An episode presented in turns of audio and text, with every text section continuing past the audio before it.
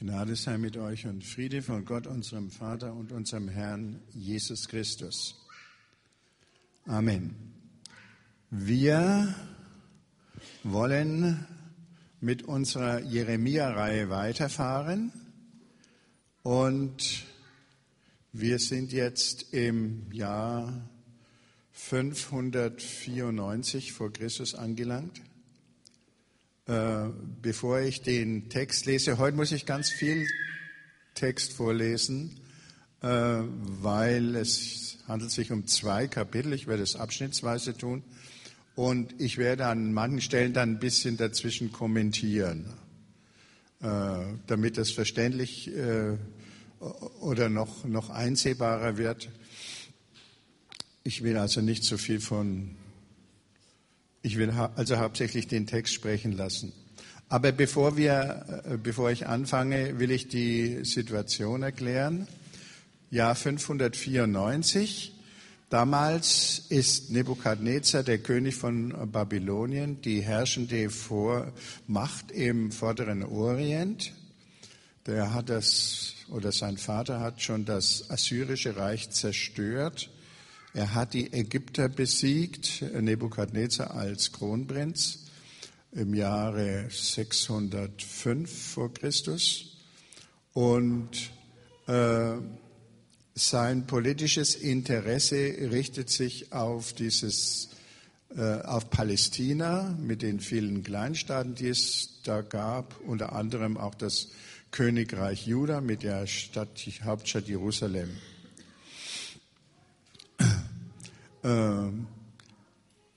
die Kleinstaaten sind dem Nebukadnezar unterworfen. Die haben, dass der Staat Juda mit Jerusalem hat schon mal den Aufstand geprobt im Jahr 597. Er hat damals, der König Nebukadnezar ist gekommen und hat den König abgesetzt, als Gefangenen mitgenommen 10.000 der Oberschicht auch mitgenommen aus Jerusalem und Judäa. Die saßen jetzt im Exil in Babylonien. Und bei ihnen war übrigens der Prophet Hesekiel.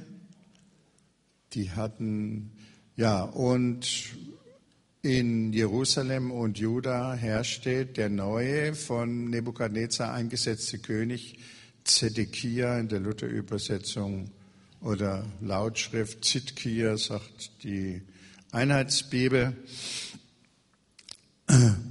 Also Zedekia. Äh, und das war ein ziemlich schwacher König, äh, der sehr vielen Einflüssen ausgesetzt war. Es gab im Land, äh, wie man heute sagen würde, Falken und Tauben also Scharfmacher und Friedensfreunde. Äh, ja, und jetzt waren also seit Antritt äh, seiner Regierung vier Jahre vergangen. Und in Jerusalem waren äh, die Gesandten von den Nachbarkleinstaaten sichtbar geworden die haben anscheinend mit dem König von Juda über einen neuen Aufstand gegen die Babylonier äh, verhandelt. Und jetzt bekommt der Jeremia äh, von Gott einen Auftrag.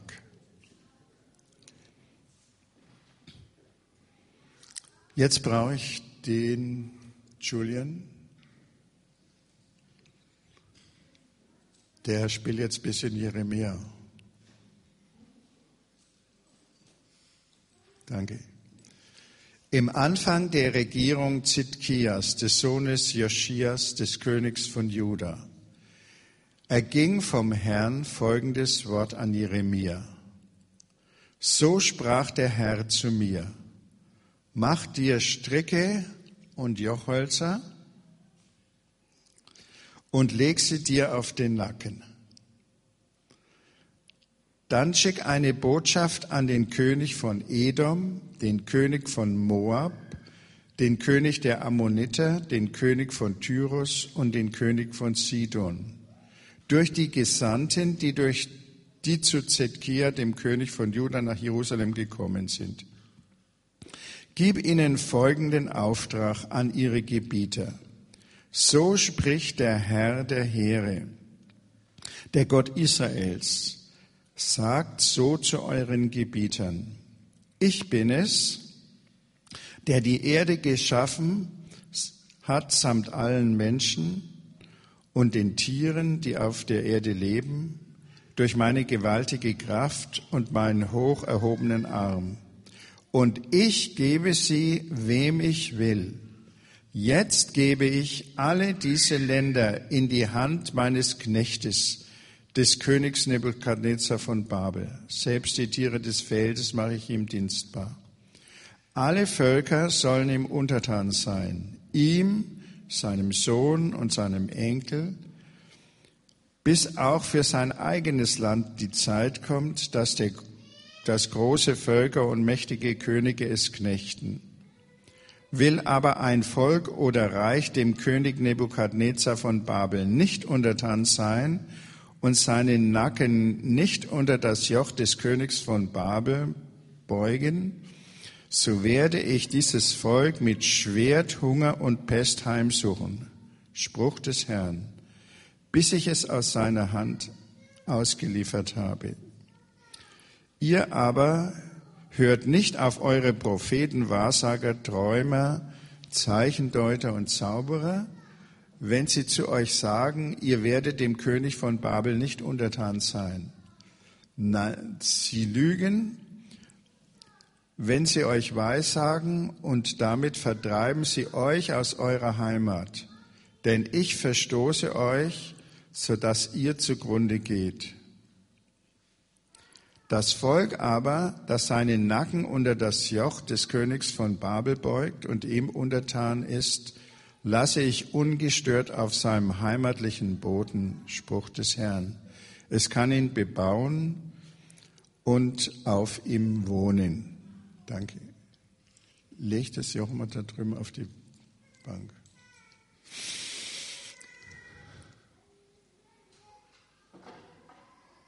Man kann mit den kleinen, ganz kleinen, lauten Kindern auch vor der Tür draußen die Predigt hören.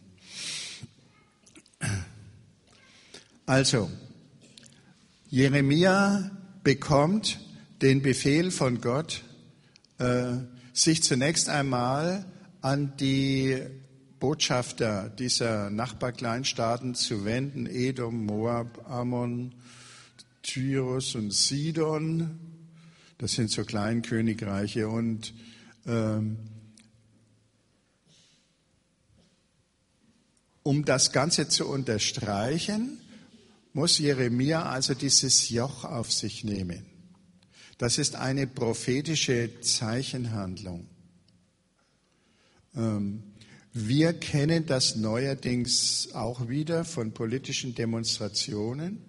Ihr erinnert euch an äh, die äh, Ereignisse jetzt vor der Olympiade und auch zur Olympiade. Die, man hat also die Gegner also und Freunde Tibets, die haben statt fünf äh, olympischen Ringen fünf Handschellen äh, auf Plakaten herumgetragen. Ne? Oder bei, äh, wenn manche Gruppierungen meinen, dass ein Sozialabbau betrieben wird oder ein Betrieb aufgelöst wird, dann äh, gehen die Demonstranten auf die Straße, haben natürlich Plakate auch dabei, aber manchmal haben sie auch, tragen sie auch einen Sarg mit äh, da wird ein Betrieb zum Beispiel zu Grabe getragen. Nur, äh, wenn das passiert bei uns, dann ähm, fassen wir das so auf, als dass damit eine Meinung äh, kundgemacht und unterstrichen wird. Also das ist eine andere Form von Mitteilung. Aber äh, die Leute in Juda, für die war das noch äh, viel gravierender, was da geschehen ist. Sie wussten ja, Jeremia ist Prophet Jahwes, Gottes. Und was der Prophet sagt, kommt. Mit dem Aussprechen dieses Wortes wird etwas in der unsichtbaren und auch später in der sichtbaren Welt in Gang gesetzt. Das ist unaufhaltsam. Ein späterer Prophet oder durch einen späteren Propheten hat Gott gesagt, mein Wort ist wie ein Hammer, der Felsen zerschlägt. Gottes Wort und erst recht noch die Zeichenhandlung, das sind Machtworte und Machthandlungen. Und äh, der Jeremia ist nicht nur an diesem Tag, sondern äh, eigentlich länger durch Jerusalem mit diesem Joch gelaufen und er hat wahrscheinlich die Leute äh, sehr beunruhigt. Die einen hatten Angst, wenn das kommt, und die anderen, die hatten einen, einen großen Zorn, weil ihre politischen Ziele, zum Beispiel die Befreiung äh, von der Oberherrschaft der Babylonier, äh, damit in Frage gestellt wurde. Und da kann man sich also vorstellen, dass diese, äh, dieses Auftreten des Propheten die Leute ungeheuer äh, mitgenommen hat. Es ist nicht so wie wir, wir schauen uns das relativ unbewegt an, lachen vielleicht über einige Gags aber, äh, von den Demonstranten, aber zucken manchmal eben auch die Achseln, aber das damals hat noch eine ganz andere Demonstration gehabt. Was sollen die Botschafter lernen? Erstaunlich ist überhaupt, dass Jeremia sich an die Botschafter der Nachbarstaaten, die ja ihre eigenen Götter damals hatten, wendet. Aber offensichtlich, offensichtlich hatten die äh, waren die beeindruckbar und waren offen für das, was Jeremia sagt. Jeremia sagt hier ganz deutlich, Gott, der Herr, hat die ganze Welt geschaffen und er ist auch der Herr der Geschichte. Alles, was geschieht, äh, lässt er zu oder äh, regiert er, es fällt ihm nichts aus der Hand. Und er hat jetzt im Augenblick beschlossen, dass alle Völker Palästinas dem Babylonier untertan sein sollen. Nebukadnezar ist mein Knecht, sagt Gott hier. Mein Werkzeug. Der darf, ob der das weiß oder nicht, spielt überhaupt keine Rolle. Aber es ist so. Und äh, Jeremia sagt, Gott hat dem, äh, den Babyloniern über drei Generationen Macht gegeben und danach werden wieder andere Völker kommen, große Völker und werden das wieder einschränken. Und das babylonische Reich zerstören, das ist auch gekommen. So. Ähm, wer sich jetzt gegen Nebukadnezar erhebt, erhebt sich auch gegen den Willen Gottes. Und Gott sagt, ihr zerstört damit eure eigenen Völker, eure Existenzgrundlage. Wenn ihr den Babylonern gehorcht, dann werdet ihr als Völker bestehen bleiben dürft in eurem Land wohnen, eure Äcker bebauen, eurem Handwerk nachgehen oder euren sonstigen Jobs. Äh, das ist gesichert. Und wir wissen jetzt nicht genau, was dann geschehen ist im Jahr 594 äh, vor Christus. Es ist aber anzunehmen, wir hören von diesem Aufstand dann zunächst nichts mehr. Die Völker waren offensichtlich beeindruckt von dieser Demonstration des Willens Gottes durch seinen Propheten. Und diese, dieser Aufstand ist in diesem Jahr nicht und auch im nächsten nicht zustande gekommen. Später, sechs Jahre später, hat dann äh, Zedkia doch wieder den Aufstand geprobt und alles das ist eingetroffen, was äh, Jeremia ankündigen musste. Aber im Moment war nicht so. An einer anderen Stelle des Jeremia-Buchs erfahren wir, dass im gleichen Jahr der, der, Jeremia, äh, der König Zedkia nach Babylon gegangen ist. Wahrscheinlich haben die Babylonier doch irgend so was mitgekriegt, dass da Unruhe war und Aufstand drohte. Und man kann annehmen, dass er nach Babylon zitiert wurde vor den Nebukadnezar, aber dann dürfte er wieder zurückkehren und weiter König sein. Was erstaunlich ist, ist, übrigens einige von diesen kleinen Völkern haben später an dem Aufstand nicht teilgenommen. Was erstaunlich ist, dass sie diese Botschaft annehmen konnten. Es ist überhaupt festzustellen, dass Heiden manchmal das Wort Gottes ernster nehmen als das Volk Gottes selber. Das ist bis heute so. Im Alten Testament ist ein anderes Beispiel der, der Prophet Jona. Ihr wisst, wie der da auf dem Schiff im Sturm war. Alle Seeleute haben gebetet, nur der Jona nicht. Ne? Und dann haben ihn die gefragt, warum betest du nicht zu deinem Gott? Und die Seeleute waren beeindruckt, die Heiden, von dem. Oder auch Jesus sagt beim Hauptmann äh, von Kapernaum, solchen Glauben habe ich im Israel nicht gefunden. Wir müssen nicht annehmen, dass die Leute, die von Gott nichts wissen, äh, einfach äh, unansprechbar sind. Das sind sie sehr wohl. Aber Zitkia, dieser schwache König, der ähm, hat äh, darauf nicht reagiert. Was machen wir nun? Äh, was sagt uns persönlich das? Das ist ja schon urlang her, 2500 Jahre. Äh, was sollen wir damit machen? Und ich denke, diese Botschaft des Jeremia von Gott gilt auch für heute. Gott hat bestimmten Mächten, Menschen Macht gegeben. Macht auch über uns als Christen. Wir kennen, äh, dass diese Mächte müssen selbst keine Christen sein. Gott hat auch ihre Macht begrenzt. Die können nicht einfach und immer tun, was sie wollen. Und äh,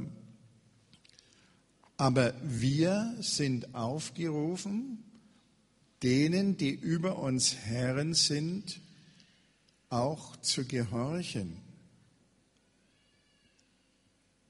Revolution als solche ist nicht für Christen angesagt.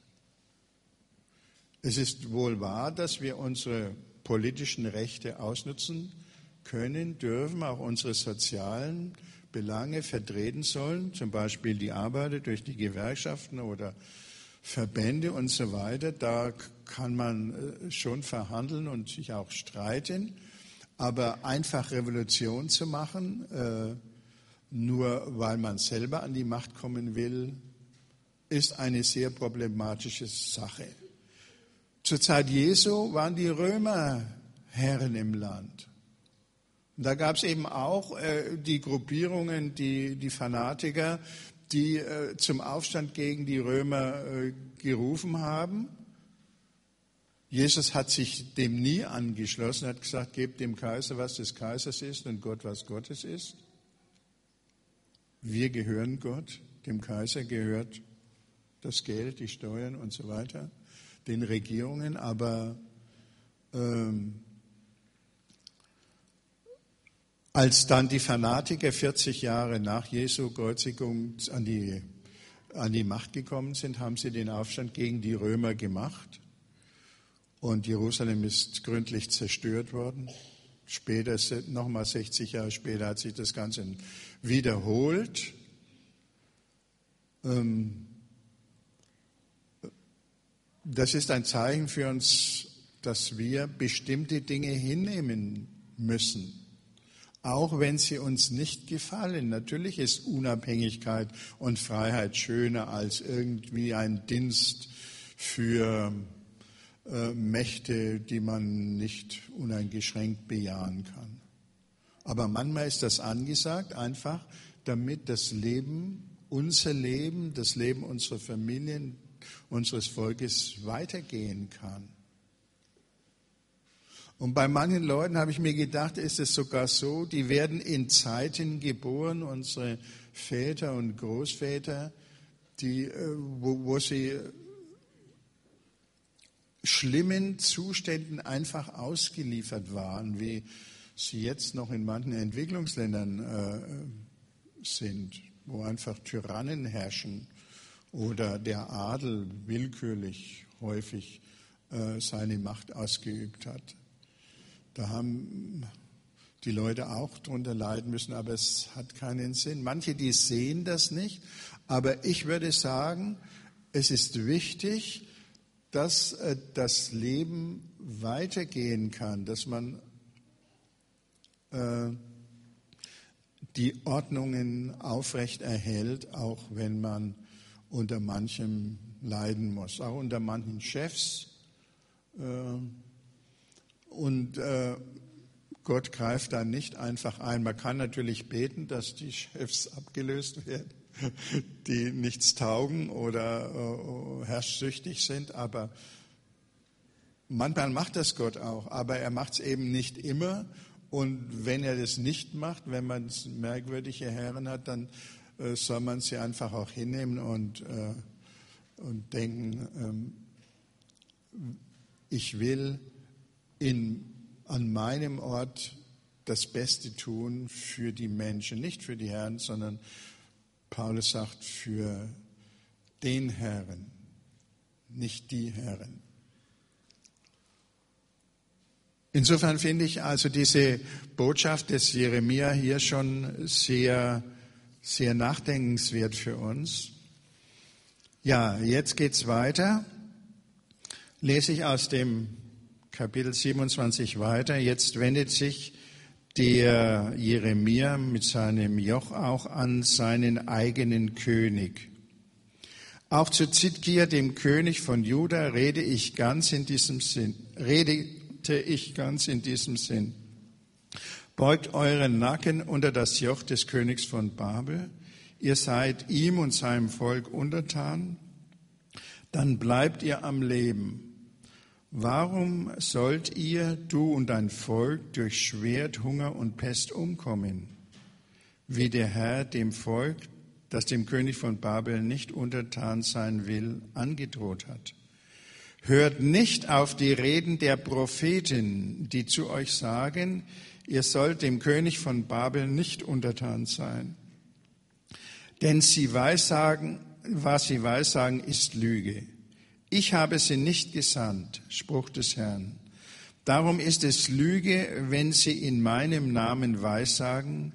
Die Folge wird sein, dass ich euch verstoße und dass ihr zugrunde geht, ihr und die Propheten, die euch weissagen.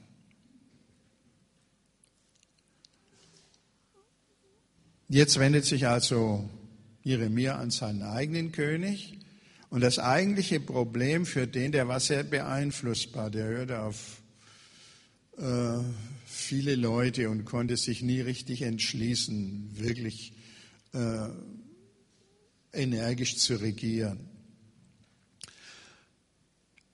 Es, ihr werdet vielleicht erstaunt sein, dass Jeremia vor Propheten warnt.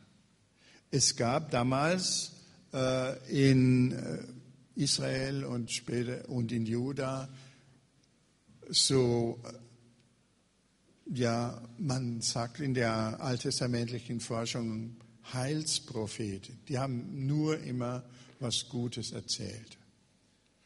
Dass zum Beispiel die Feinde besiegt werden, dass alles okay sei und so weiter. Manche Forscher nehmen an, die seien sogar vom, äh, in den Tempelkult mit einbezogen worden. Ähm, das ist etwas umstritten. Man weiß es nicht so ganz genau, woher die kamen, wer sie beauftragt hat, ob sie bewusst gelogen haben oder ob sie nur ihre politischen Wunschvorstellungen da geäußert haben. Jeremia warnt davor. Er, die, die Propheten Gottes, die in, von denen der Bibel berichtet wird, die hat Gott zur Korrektur des Königs oder der Könige und des, äh, des Priesterpersonals berufen. Die sind nämlich abgefallen und abgerutscht in, in die Kultur der sie umgebenden heidnischen Völker. Und äh, Gott hat sie durch die Propheten, Elia zum Beispiel, Elisa und äh, wie sie alle heißen, Amos, Hosea und so, zur Ordnung gerufen. Und diese, diese äh, Predigten und diese Sprüche, die Gott denen gegeben hat, den echten Propheten, die haben einiges bewirkt. Sie waren allerdings für äh, das, die Hörer sehr unangenehm. Und wenn jetzt andere Leute auftreten und auch so tun, als seien sie von Gott berufene Propheten, war das für die Leute äh, äußerst schwierig zu entscheiden, wer, wer sagt jetzt das Richtige ist. Genauso wie in unserer Kirche äh, Leute, Theologen auftreten, die dies und jenes behaupten und sagen, das sei der Wille Gottes für, für heute. Ähm, andere sagen etwas anderes. Wer hat jetzt recht? Normal ist, dass sich die Gemeinden dann entscheiden für diejenigen, die das Angenehmere sagen. Aber ob das wahr ist und ob das nicht die falschen Propheten sind, das müssen wir sehr genau überprüfen. Davon ist niemand ausgenommen.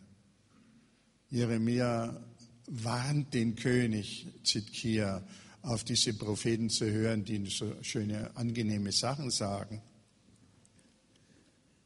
Ähm, und jetzt spricht äh, Jeremia auch zu den Priestern und dem ganzen Volk. So spricht der Herr, hört nicht auf die Reden eurer Propheten, die euch weissagen.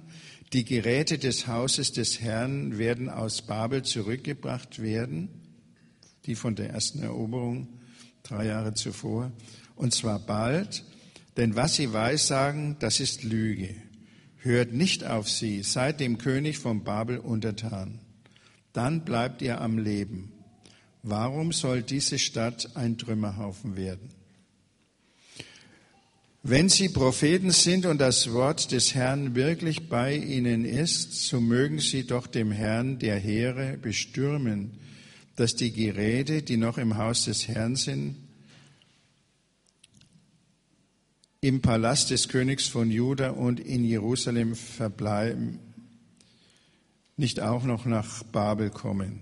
Denn so spricht der Herr der Heere über die Säulen, das eherne Meer, die fahrbaren Gestelle und den Rest der in dieser Stadt noch vorhandenen äh, Geräte, die Nebukadnezar, der König von Babel, nicht mitgenommen hat als er Joachim, den König äh, von Juda aus Jerusalem nach Babel verschleppte, samt allen Vornehmen Judas und Jerusalems. Ja, so spricht der Herr der Heere, der Gott Israels, über die Geräte, die im Haus des Herrn, im Palast des Königs von Juda und Jerusalem verblieben sind. Nach Babel werden sie gebracht und dort bleiben, bis, sie, äh, bis an dem Tag, an dem ich mich ihrer annehme, Spruch des Herrn, und sie wieder an diesem Ort heraufbringe.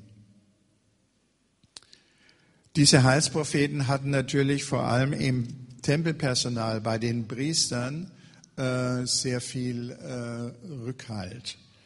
Und die, waren, die falschen Propheten waren auch schlau genug. Die haben den Priestern nämlich gesagt, die Geräte, die der Nebukadnezar vor drei Jahren weggeschleppt hat, die werden äh, die werden wiedergebracht werden. Innerhalb von zwei Jahren. Das hörten die natürlich sehr gerne. Das ist ganz klar. Äh, und, äh, aber Jeremia warnt das Volk und die Priester und sagt, wenn ihr so weitermacht und äh, euch dem Nebukadnezar nicht äh, unterwerft, dann werden auch noch die restlichen äh, Tempelgerätschaften weggeschafft werden. Ja, und jetzt kommt der eigentliche Eklat.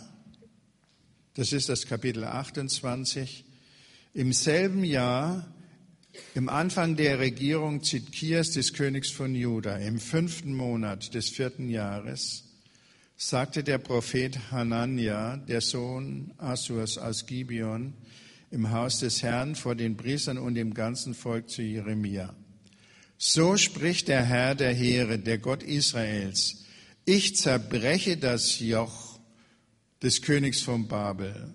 Noch zwei Jahre und ich bringe alle Geräte des Herrn, die Nebukadnezar, der König von Babel, von diesem Ort weggenommen und nach Babel gebracht hat, wieder an diesen Ort zurück. Auch Joachim, den Sohn Joachims, den König von Juda, samt allen Verschleppten aus Juda, die nach Babel gebracht werden, führe ich an diesen Ort zurück. Spruch des Herrn. Denn ich zerbreche das Joch des Königs von Babel. Das sagt also genau das Gegenteil von dem, was Jeremia angekündigt hat. Was macht der Jeremia? Der Prophet Jeremia antwortete dem Propheten Hanania vor den Priestern und vor dem ganzen Volk, das im Haus des Herrn stand. Der Prophet Jeremia sagte, ganz recht mag der Herr so tun. Der Herr erfülle deine Worte, die du verkündigt hast, und bringe die Geräte des Haus des Herrn und alle Verschleppten aus Babel zurück an diesen Ort. Doch höre das Wort, dass ich dir und dem ganzen Volk in die Ohren rufe. Die Propheten, die vor mir und vor dir je gelebt haben, weissagten Krieg, Unheil und Pest gegen viele Länder und mächtige Reiche. Der Prophet aber, der Heil weissagt, an der Erfüllung des prophetischen Wortes erkennt man den Propheten, den der Herr wirklich gesandt hat. Da nahm der Prophet Hanania das Jochholz vom Nacken des Propheten Jeremia und brach es in zwei. Vor dem ganzen Volk erklärte Hanania, so spricht der Herr. Ebenso nehme ich binnen zwei Jahren das Joch Nebukadnezars des Königs von Babel vom Nacken aller Völker und zerbreche es. Der Prophet Jeremia ging seines Weges. Jetzt müssen wir uns zwei, ein oder zwei Nächte dazwischen denken. Nachdem der Prophet Hanania das Jochholz vom Nacken des Propheten Jeremia genommen und zerbrochen hatte, erging das Wort des Herrn an Jeremia. Geh und sag zu Hanania, so spricht der Herr, Jochstangen aus Holz hast du zerbrochen. Dafür musst du nun Jochstangen aus Eisen machen. Denn so spricht der Herr der Heere, der Gott Israels. Ein eisernes Joch habe ich auf den Namen aller dieser Völker gelegt. Sie müssen Nebukadnezar, dem König von Babel, untertan sein. Der Prophet Jeremia sagte also zum Propheten Hanania, höre Hanania, der Herr hat dich nicht gesandt und du hast dieses Volk dazu verführt, auf Lügen zu vertrauen. Darum so spricht der Herr. Siehe, ich schaffe dich vom Erdboden fort. Noch in diesem Jahr bist du tot, denn du hast Auflehnung gegen den Herrn gepredigt. Im siebten Monat desselben Jahres, also nach zwei Monaten, starb der Prophet Hanania. Das ist eine außerordentlich dramatische Sache. Äh, der Hanania einer der falschen Propheten, äh, tritt also gegen Jeremia auf. Der Jeremia ist im sagt, was du sagst als Wort des Herrn, das wünsche ich mir auch. Das ist völlig klar. Auch ich will haben, dass mein Volk äh, wieder vollständig wird, dass die Geräte aus dem Tempel wieder zurückgebracht werden aus Babylon und dass unser Volk gut dasteht und sein König. Wir würden sagen, dein Wort in Gottes Ohr, aber das kann man hier nicht sagen.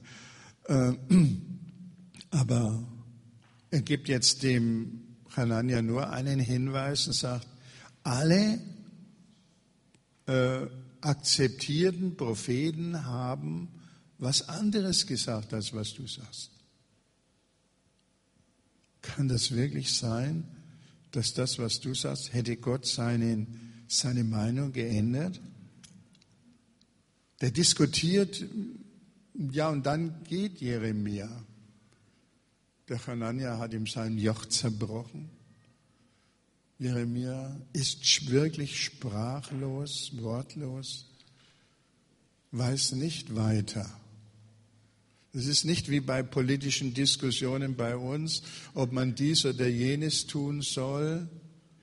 Da diskutieren die verschiedenen äh, Vertreter unterschiedlich und äh, sagen sich gute oder nicht so gute Gründe, warum das so kommt oder so zu machen sei. Jeremia redet nicht aus menschlichen Erwägungen und klugen Gedanken, die man sich machen kann und die es natürlich auch gibt, äh, sondern er sagt ganz einfach, ich kann jetzt nichts sagen, der Herr hat mir kein Wort gegeben im Moment. Jeremia weiß nicht immer, was zu tun ist. Er ist abhängig vom Wort Gottes. Die Propheten, die lebten buchstäblich von dem Wort Gottes. Das haben sie auch so ausgedrückt. Das ist, wenn sie ein Wort Gottes empfangen haben, das ist wie eine Speise, die sie gegessen haben. Das hat sie wieder lebendig gemacht. Jeremia hat jetzt kein Wort. Er muss schweigen. Aber am nächsten oder übernächsten Tag hat er eins. Und das ist wirklich der Hammer. Und er erklärt das Wort des Hananias für wahrheitswidrig, für absoluten Ungehorsam gegen Gott, für Lüge. Und im Hanania prophezeit er den Tod das Gericht Gottes. Nicht, vielleicht denken manche, das sei hart, aber ich denke nicht so, ist besser, wenn da so ein Unruhestifter aus dem äh, weggenommen wird, als wenn ein ganzes Volk untergehen muss. Immerhin hat das noch sechs Jahre dann gedauert. Das waren sechs schöne Jahre für viele Leute damals bevor dann Jerusalem zerstört wurde. Insofern kann man da eigentlich nur Ja dazu sagen, zu diesem scharfen Gericht Gottes. Ja, und jetzt erhebt sich natürlich die Frage, wie ist das mit, mit Prophetie? Was sind die Kennzeichen von echter und falscher Prophetie? Oder noch allgemeiner ausgedrückt, wie, wie muss Gottes Wort ausgelegt werden? Das gilt ja auch für Wortverkündigung, für, für Predigt, für Theologie und so weiter. Was ist richtig und was ist falsch? Es gibt da kein so hundertprozentig sichere Sache. Hier wird gesagt, übrigens auch im äh, Deuteronomium, also im fünften Buch Mose, wenn es eintrifft, dann ist es wahr. Das ist, naja, eigentlich logisch, nicht? Ich denke, dass der Hanania so plötzlich äh, sterben musste. Damit wollte Gott auch die Zeitgenossen beeindrucken und den Jeremia als wahren Propheten bestätigen. Aber es gibt ja auch Prophetien, die über Jahre, über Jahrzehnte, manchmal über Jahrhunderte hinausgehen, die teilweise erfüllt werden. Auch übrigens äh, Jeremia oder Jesaja und die anderen akzeptierten Propheten, die waren, die hatten auch Heilsworte. Aber die, das Heil lag äh, über, jenseits der Katastrophe. Jeremia, das werden wir dann noch hören, der hat von einem neuen Bund gesprochen, den Gott schließen will. Und Jesus hat ihn eingesetzt. Wir werden das nachher bei den Abendmahlseinsetzungsworten wieder hören. Also das ging dann über sechs Jahrhunderte. Was machen wir mit solchen Worten? Wir haben keine hundertprozentige äh, Sicherheit, das äh, voneinander zu unterscheiden, wer jetzt recht hat. Wir müssen immer wieder um den Heiligen Geist bitten, dass die Leute, die Gottes Wort verkündigen, äh, die Wahrheit sagen und nicht nach ihren Wünschen leben und verkündigen.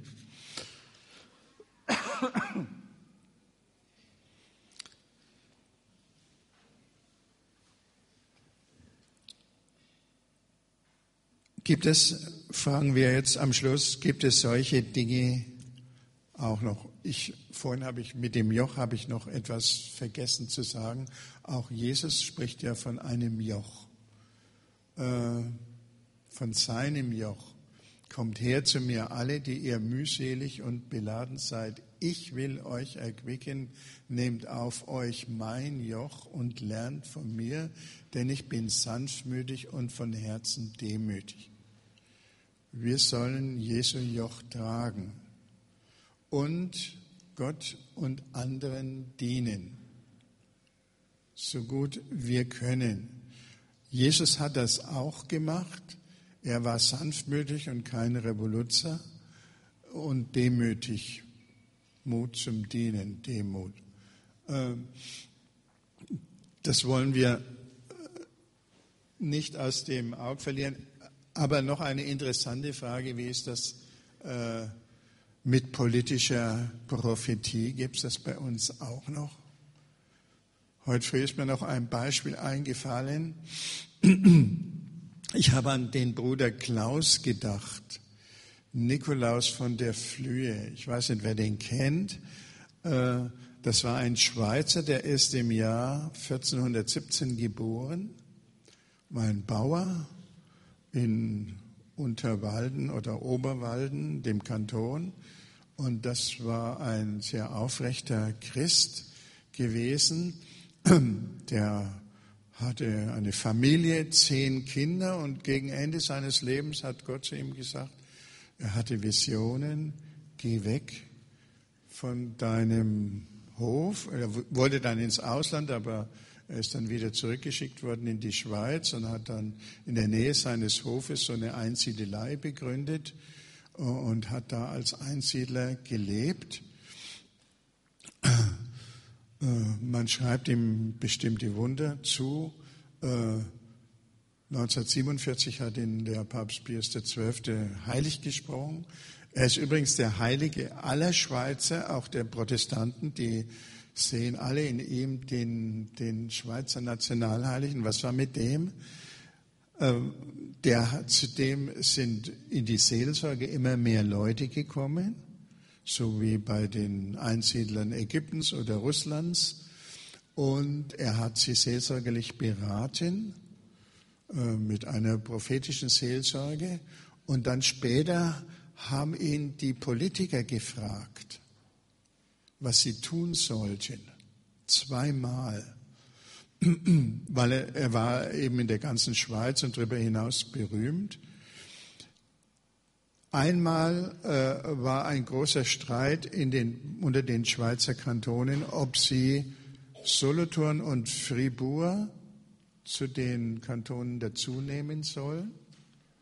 haben sie den äh, Bruder Klaus gefragt. Er hat gesagt, ja, macht das und streitet euch nicht. Und dann haben die Schweizer ja einen sagenhaften Sieg errungen über die Burgunder.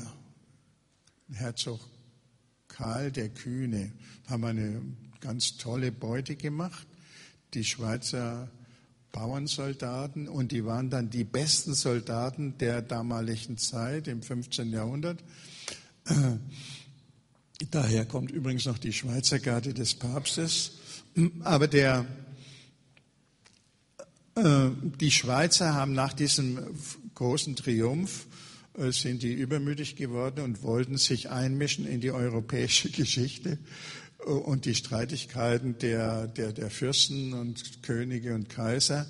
Und da hat ihnen der, da haben sie den Nikolaus, den Bruder Klaus gefragt, was sie machen sollten. Und der hat ihnen geraten, Frieden zu halten und sich zurückzuziehen auf ihre, auf ihr Territorium.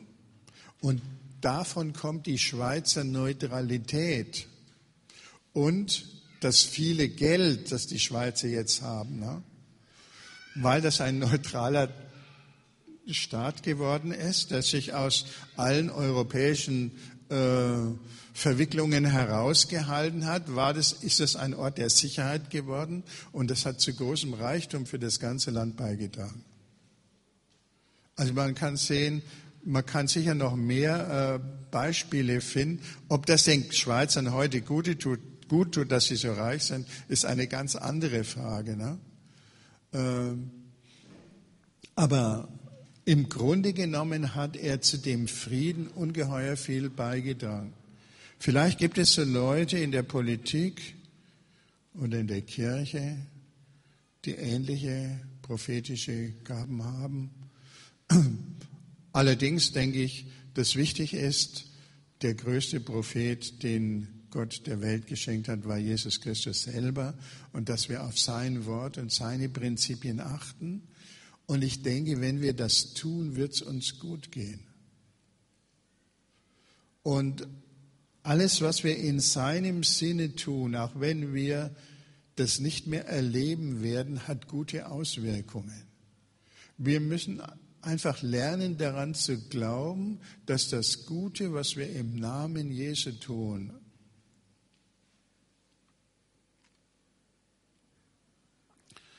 dass das über unser Leben hinaus wirkt. Durch, für unsere Kinder und Kindeskinder, für unser Land, äh, für die ganze Gesellschaft, dass Gott das wirklich segnet. Äh, manche sind daran gehindert, weil sie das nicht kontrollieren können. Das muss nicht sein, dass wir das kontrollieren können. Wir sollen es aus Glauben tun, dass das etwas Gutes ist und dass Gott Gutes wirkt für die Welt. Und äh, wenn wir daran festhalten, dann äh, wird sich vieles verbessern. Äh, Buße ist immer angesagt. Das deutsche Wort Buße kommt von dem Wort besser. Das wollten die Leute damals, der König Zidkia und die, der Hanania, die wollten von Buße nichts wissen. Die wollten nur immer Gutes einsammeln. Es gibt auch solche Christen, die nur immer Gutes haben wollen und äh, kein Joch tragen möchten.